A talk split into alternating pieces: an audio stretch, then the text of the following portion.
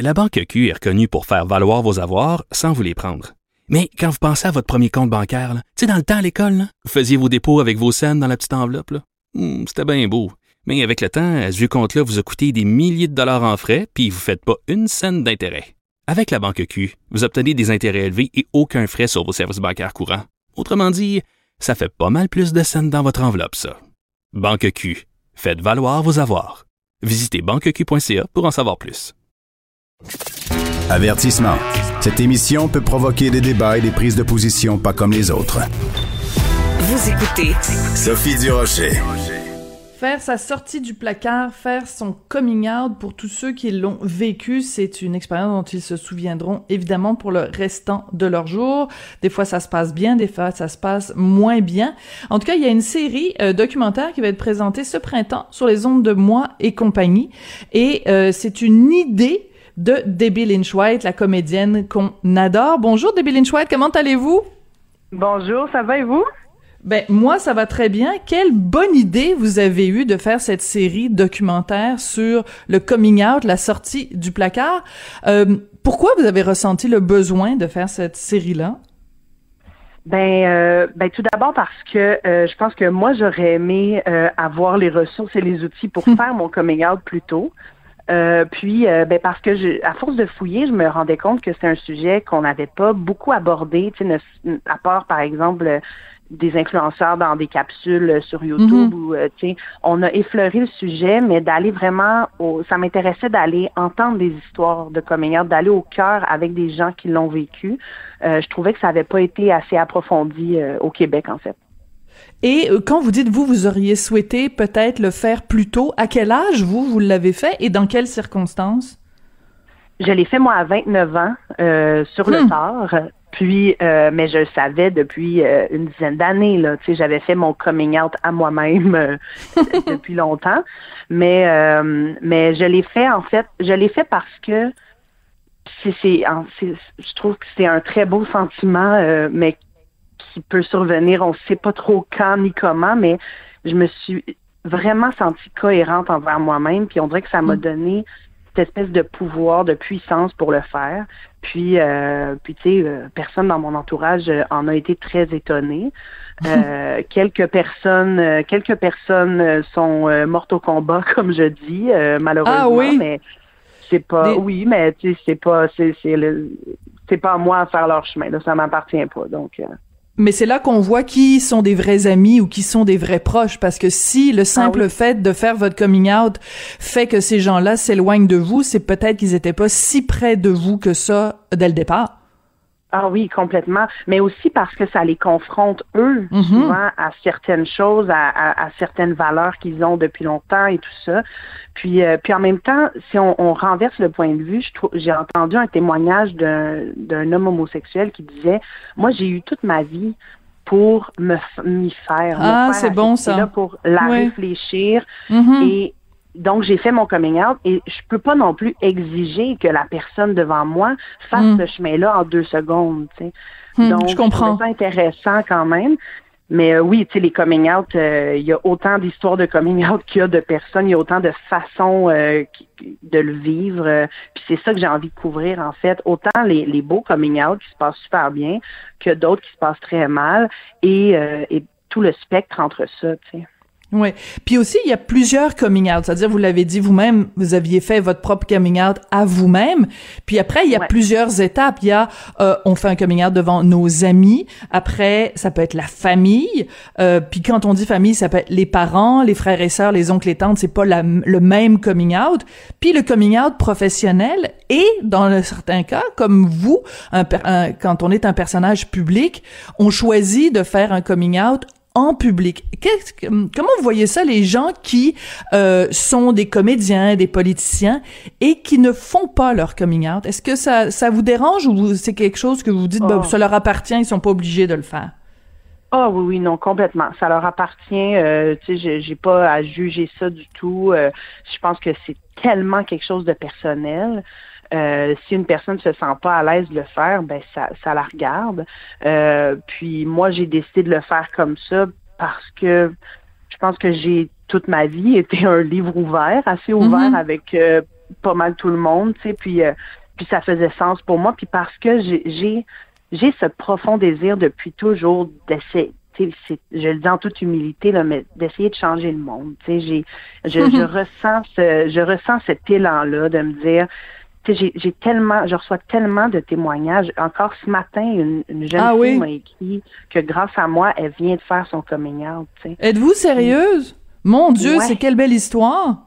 Mais vraiment, il y a des témoignages, j'ai des hmm. témoignages de, de mères des fois qui m'écrivent en me disant grâce à vous, je comprends mieux mon enfant.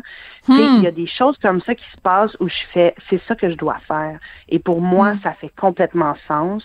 Euh, puis euh, ouais, je veux dire, à chaque semaine, je rencontre des personnes où tu sais, j'entends des histoires euh, inspirantes, puis je me dis ben ensemble, on peut on peut en inspirer d'autres.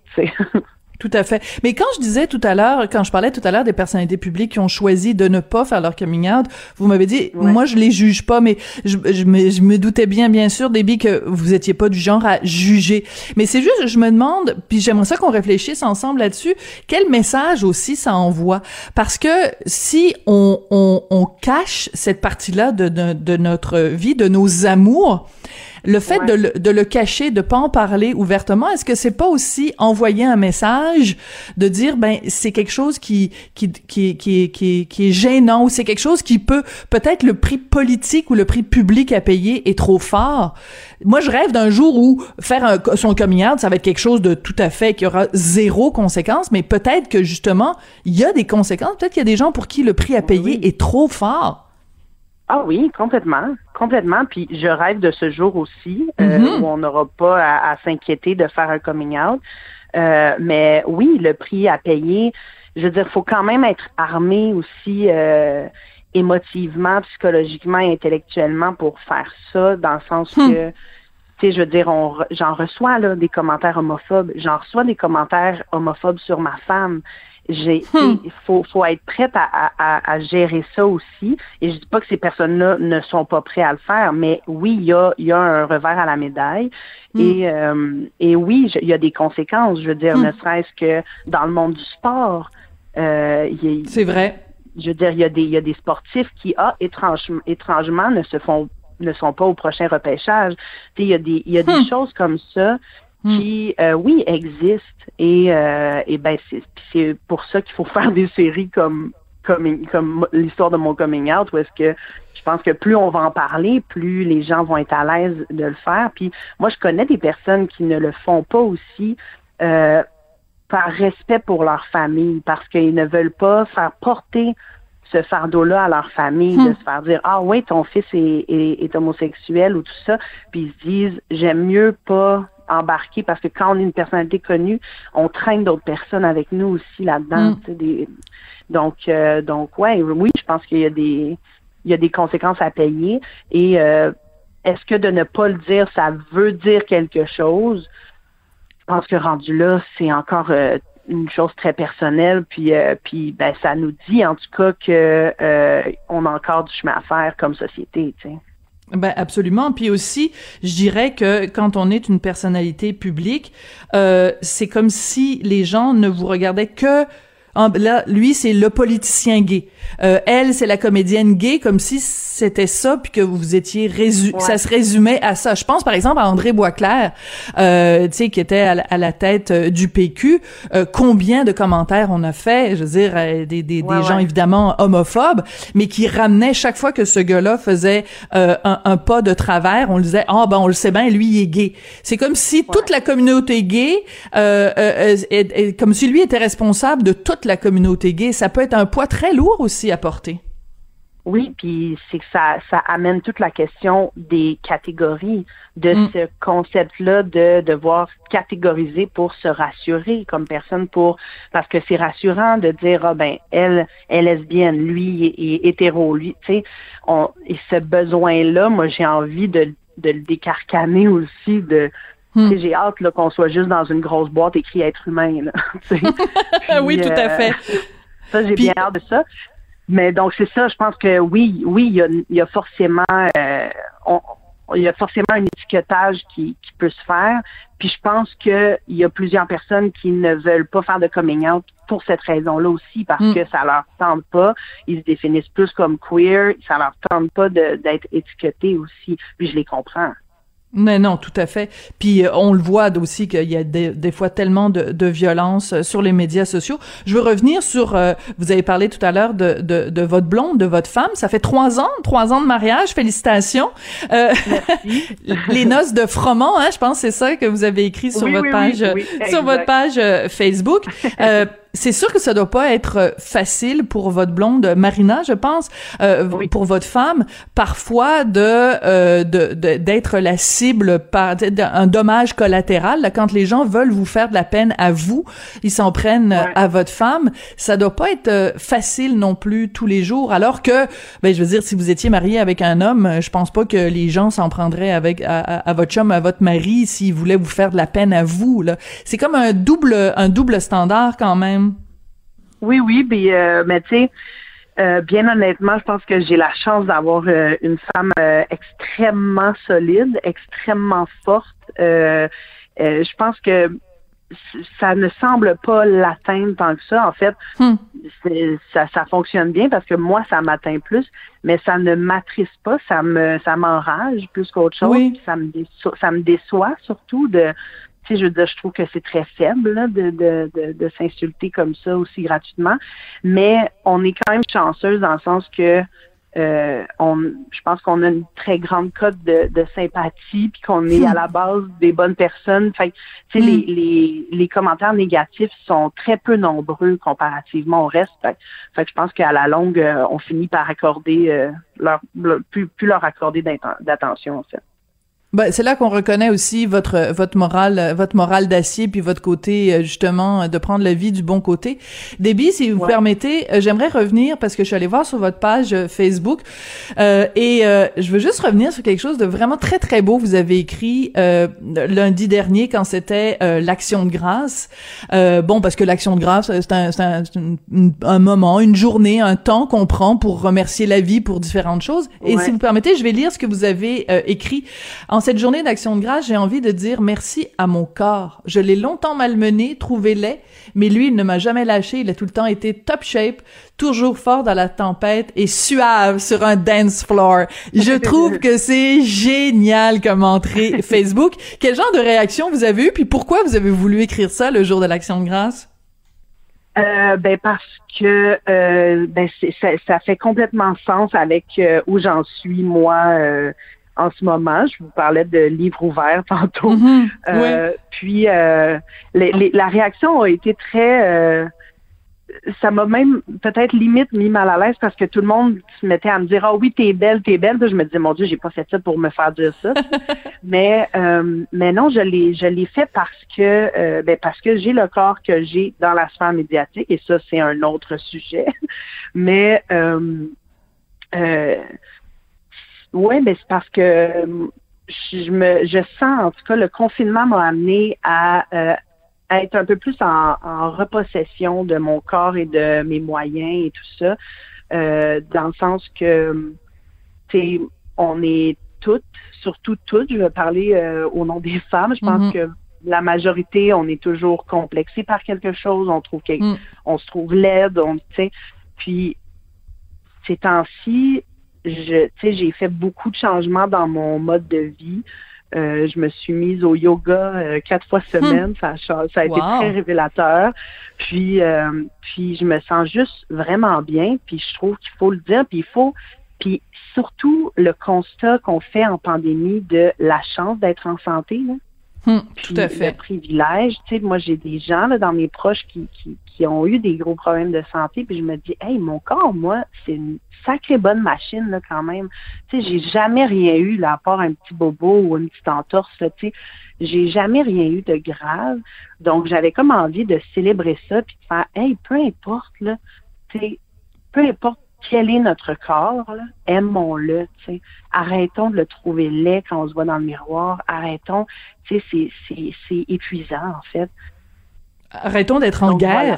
contre notre propre corps. Ça ressemble tellement souvent à ça quand je regarde les annonces justement pour euh, bon les gyms sont fermés en ce moment, mais tu sais les annonces pour des gyms ou les annonces pour des régimes et tout ça, c'est toujours on a l'impression que c'est toujours comme le corps est ton ennemi et il faut que tu le combattes alors que l'approche devrait Écoute là, on est toujours à cinq livres du bonheur, tu sais. c'est ça, c'est ça qui, c'est ça qu'on entend souvent. Puis tu fais ben non, tu sais, dans le sens que pas une affaire de poids, c'est une affaire de, te sentir en forme, d'être en santé, de, tu sais.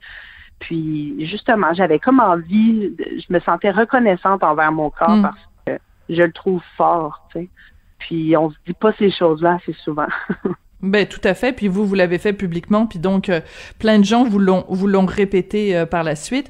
Euh, Juste en terminant, euh, vous dites que c'est c'est la pandémie qui vous a fait réfléchir sur tout ça, puis vous nous disiez euh, tout à l'heure que le fait d'avoir le corps que vous avez, c'est comme ça que vous l'avez dit, dans le milieu médiatique, c'est c'est un autre débat, mais quand même, je remarque que donc vous avez un corps différent dans un milieu où euh, tout le monde est à peu près à peu près le même look. Vous avez euh, une orientation sexuelle différente dans la dans un milieu où la majorité est quand même hétéro.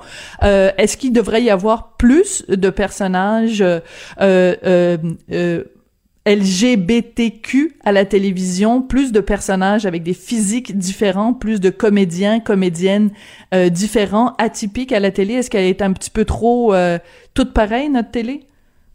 Ben, il y a toujours place à l'amélioration, ça c'est sûr.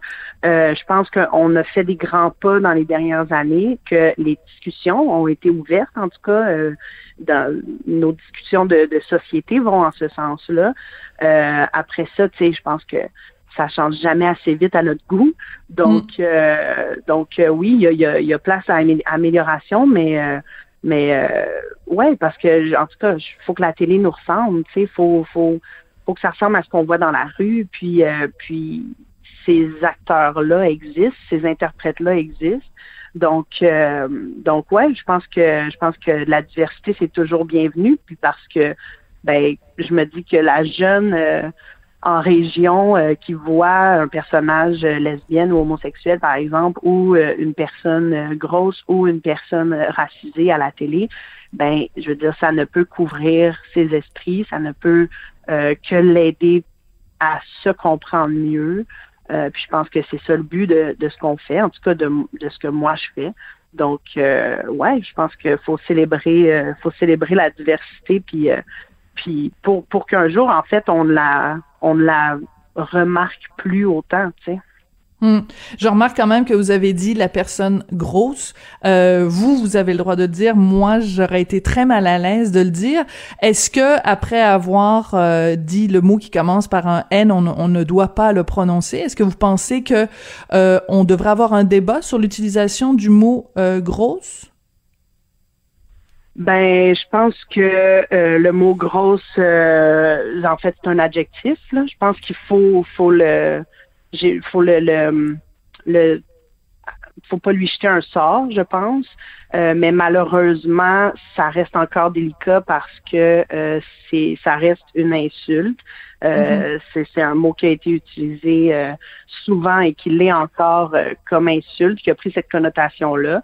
je pense que des gens comme Edith Bernier, par exemple, qui vient de sortir un livre sur la grossophobie, veut en entrevue parle de ce mot-là et veut le justement le le ramener à son à son euh, caractère euh, d'adjectif.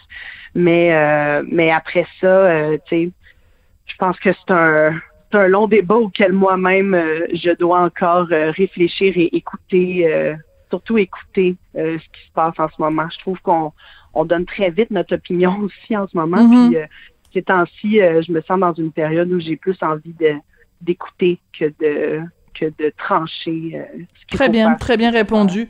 Ben, je pense que c'est l'influence aussi du yoga que vous faites quatre fois par semaine. Là, on va faire un grand homme, puis on va prendre une grande respiration avant avant de parler. Je le respecte, je le respecte tout à fait. Vous avez tout à fait le droit à cette euh, à cette retenue. Debbie Lynch White, ben on a très hâte de voir ça, cette série donc qui s'intitule euh, série documentaire, hein, c'est important.